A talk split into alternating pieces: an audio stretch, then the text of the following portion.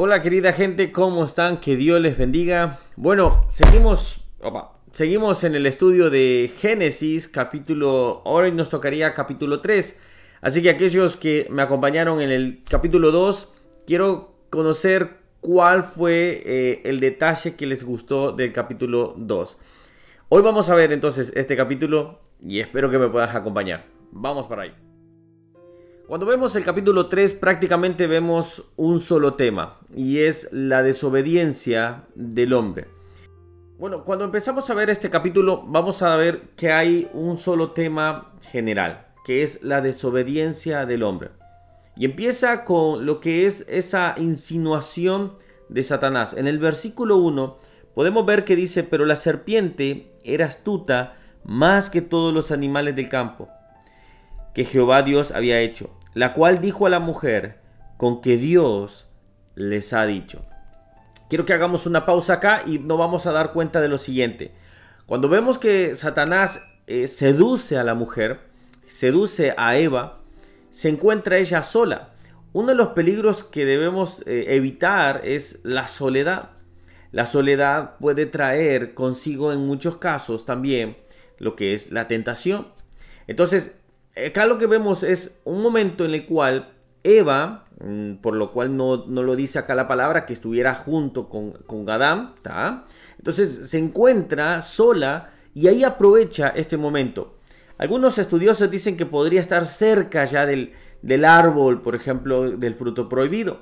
Pero esos son matices prácticamente. Lo que el punto es acá que también la serpiente, Satanás, va contra la palabra. Fíjense bien la, expresión, con que Dios les ha dicho. Ahora nos encontramos en momentos en la cual de, de la humanidad donde se cuestiona la palabra de Dios, donde se cuestiona y se pone en tela de juicio de que si esta es la palabra de Dios, que si la Biblia es la palabra de Dios.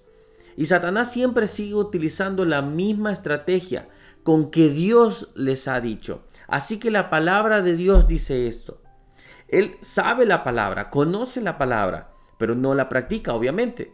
Ahora, cuando vemos esto, hace una seducción a la mujer para que pueda caer.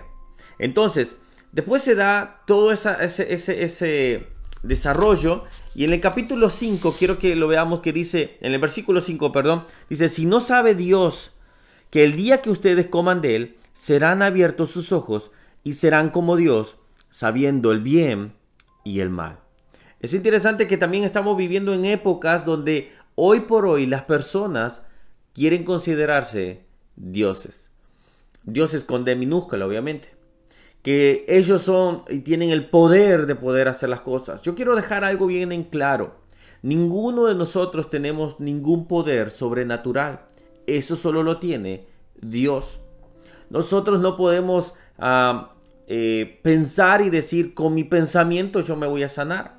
Con mi pensamiento, que hay, hay supuestamente estudios donde dicen que la persona puede desear y todo ese tema. Pero eso simplemente es supersticiones, vamos a decirlo así. Lo que es el poder satador, el poder de Dios, solamente es de Él. Nosotros no tenemos ningún poder, no podemos hacer ni siquiera que una hoja se caiga. Entonces, cuando vemos esto, tenemos que tener mucho cuidado con esas corrientes que donde llegan a decir que nosotros podemos controlar ciertas cosas. Nosotros no podemos declarar y simplemente decir esto va a pasar, porque nosotros no tenemos ningún poder.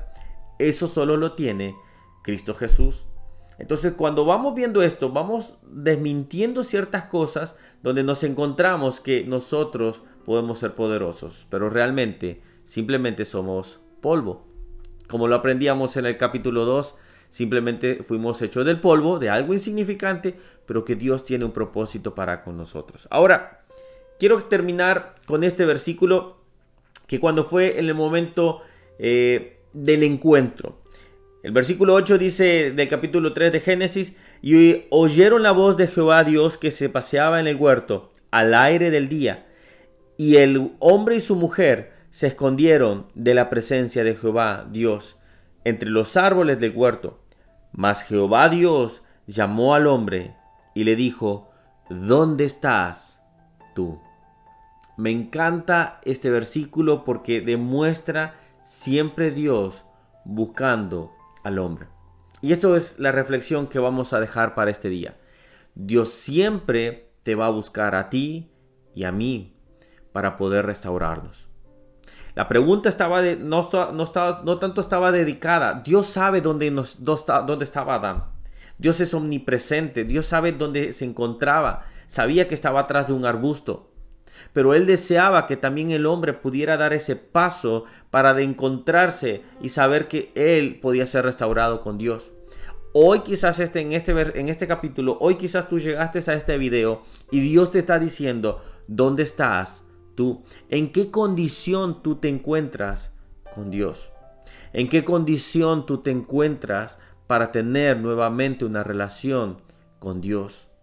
Quizás tú te has alejado y tú dices, no puedo acercarme porque he pecado. Como Adán y Eva se encontraron avergonzados y querían no, no, no demostrar, no mostrar lo que ellos eran.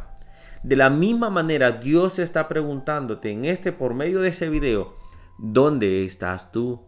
¿En qué situación te encuentras? No hay ningún pecado que Dios no pueda perdonar mientras vivamos. Mientras nosotros podamos tener aliento de vida, hay esperanza y hay gracia para nuestras vidas. Así que quédate con esta pregunta. De parte de Dios, ¿dónde estás tú? ¿En qué situación te encuentras? Si estás cerca de Dios, sigue a Cristo en cada momento. Si estás alejado, entonces acércate a Él. No escuches la voz del enemigo que dice con que Dios te ha dicho. Entonces tú, le puedes responder, escrito está. Y cuando nosotros respondemos así, como Jesús lo hizo allá en el desierto, puede callar la boca de esa serpiente. Puede callar a Satanás mismo. Así que espero que Dios haya hablado a tu vida. Deseo que Dios pueda eh, restaurar tu vida, pero tú tienes que dar ese paso y decirle, Señor, aquí estoy, quiero ser restaurado. Que Dios les bendiga. Mañana vamos a ver el capítulo 4 y ya quizás dejo una tarea. ¿Quién fue la esposa de Caín? ¿De dónde salió? Vamos a ver si vamos a poder responder esa pregunta. Así que eso lo dejo para mañana. Acompáñame, déjame tu comentario de este capítulo que también qué versículo te gustó más, qué versículo tú aprendes también tú. Eh, déjame tu comentario. Nos vemos para mañana. Que Dios les bendiga, les quiero mucho. Gracias por todos los que me dejan comentarios. Gracias a aquellos que diariamente me dejan un comentario, un me gusta. Si te gustó este video, déjame un me gusta. Si no te gustó, déjame por qué no te gustó también. Es válido. Respeto tu no me gusta, pero déjame un comentario de por qué no te gustó. Así que espero que Dios guarde su jornada. Nos vemos mañana. Hasta luego. Chao, chao.